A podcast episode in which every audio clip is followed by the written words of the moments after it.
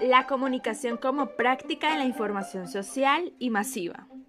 En su artículo, La construcción de lo público desde el periodismo cívico, Mirales se refiere a la información social en el periodismo. Unos hacen la historia y otros la cuentan. Así funcionan las cosas, al menos para el periodismo.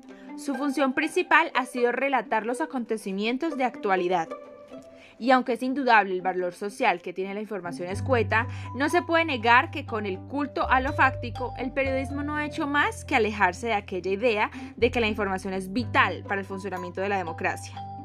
Porque el modelo es insuficiente hoy, especialmente para aquellos ámbitos en los que se pretende fortalecer el papel de la sociedad civil y revitalizar el sentido desde lo público.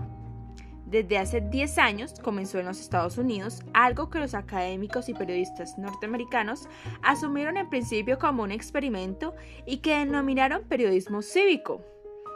Varios periódicos, incluidos de manera particular algunos de la cadena Kind Rider, se lanzaron a ensayar un nuevo tipo de relación de los medios con sus audiencias.